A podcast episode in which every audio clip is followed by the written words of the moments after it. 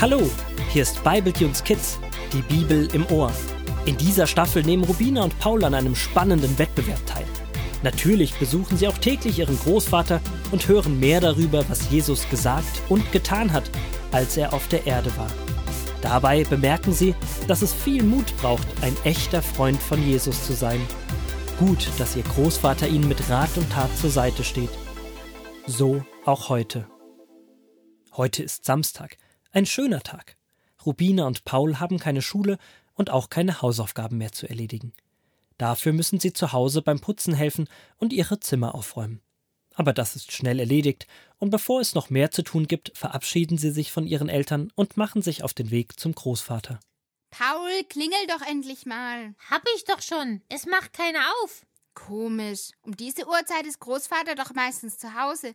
Komm, wir schauen mal nach, ob er im Garten ist. Gute Idee. Hm, jetzt haben wir alles abgesucht. Keine Spur von Großvater. Lass uns noch mal ganz lange klingeln. Vielleicht ist Großvater ja in seinem Sessel eingeschlafen. Paul drückt seinen Finger fest auf die Klingel und zählt langsam bis zehn. Doch auch das nützt nichts. Die Haustür bleibt fest verschlossen.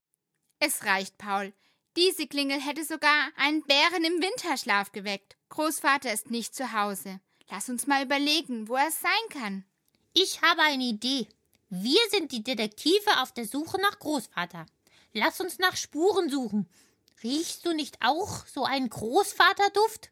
Komm, wir folgen einfach dem Duft. Immer der Nase nach. Nee, ich riech nur den Wald. Aber schau mal, ich hab was Besseres gefunden. Hier, das könnte doch ein Abdruck von Großvater Stock sein. Und daneben eine Kriechspur. Genial, Schwester. Lass mal schauen, ob es noch mehr davon gibt. Tatsächlich finden die beiden Geschwister weitere Spuren in der Nähe. Sie folgen den Spuren zuerst bergauf, dann bergab, über Baumwurzeln und Matschwege, bis sie schließlich, ziemlich außer Atem, vor einem großen Tor stehen. Wo sind wir denn hier gelandet? Das ist der Hintereingang vom Friedhof. Was? Und dafür haben wir uns so abgemüht? Zum Friedhof gibt es doch einen viel kürzeren Weg. Stimmt. Ich frage mich, warum Großvater so einen großen Umweg gemacht hat. Wir werden ihn fragen. Aber jetzt müssen wir ihn erstmal finden. Der Friedhof ist groß. Rubina, denk doch mal nach.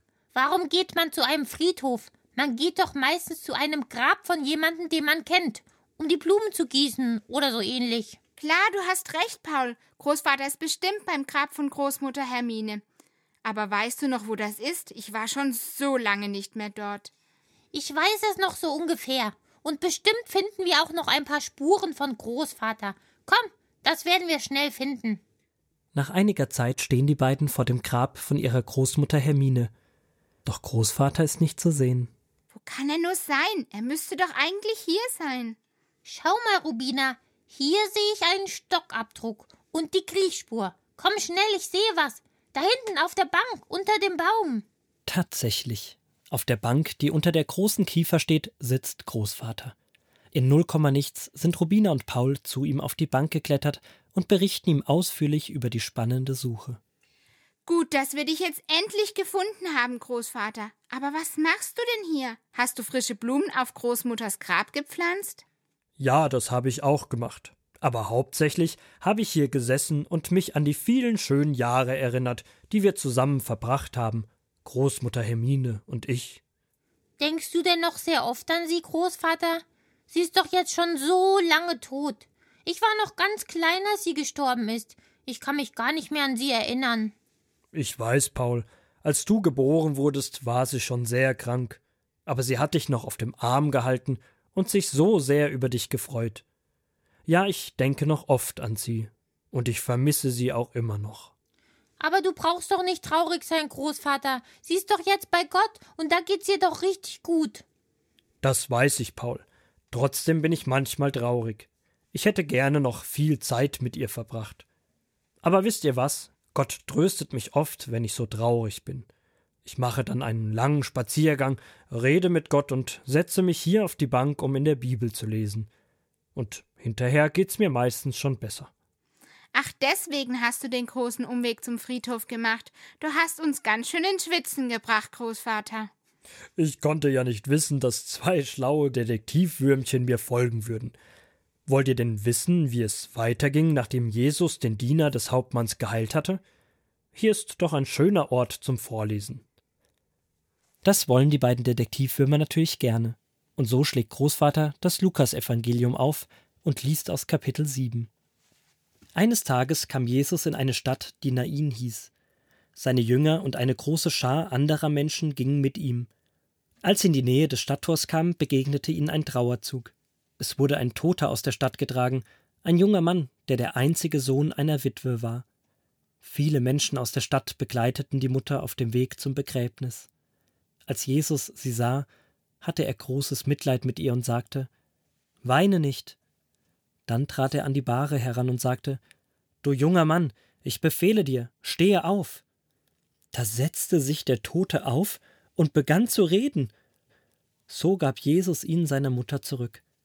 Alle wurden von großer Ehrfurcht erfüllt. Sie priesen Gott und sagten: Dieser Mann ist ein großer Prophet. In ihm ist Gott selbst zu uns gekommen. Und das, was Jesus gesagt hatte, wurde bekannt in ganz Judäa und weit darüber hinaus. Das ist ja eine Geschichte von einem Friedhof. Mann, oh Mann, damit haben die Leute auf der Beerdigung wohl nicht gerechnet, dass der tote Mann plötzlich wieder lebendig sein würde.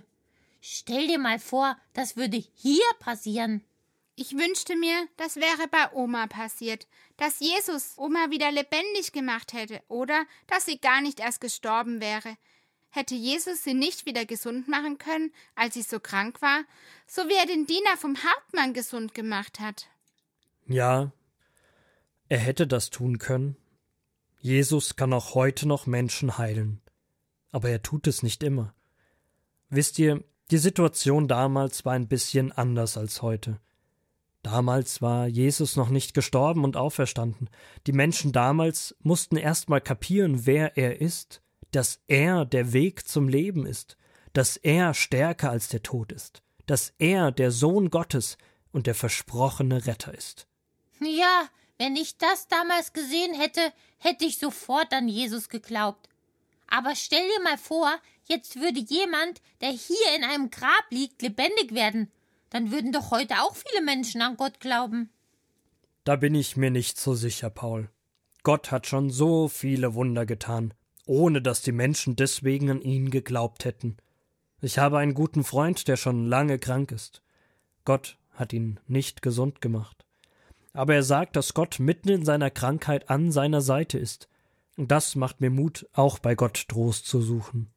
Einerseits haben wir es leichter als die Menschen damals. Wir können in der Bibel direkt alles über Jesus nachlesen. Andererseits haben wir es schwerer, weil wir nicht direkt dabei sind. Und ich frage mich schon, was uns diese Geschichte für heute bringt. Kann sie uns überhaupt trösten? Also mich tröstet diese Geschichte weil sie mir zeigt, dass es Jesus nicht egal ist, wie es mir geht. Er hat Mitleid mit denen, die traurig sind. Und weil sie mir zeigt, dass der Tod nicht das letzte Wort hat. Jesus ist stärker, und meine Hermine ist nicht tot, sondern sie lebt bei ihm.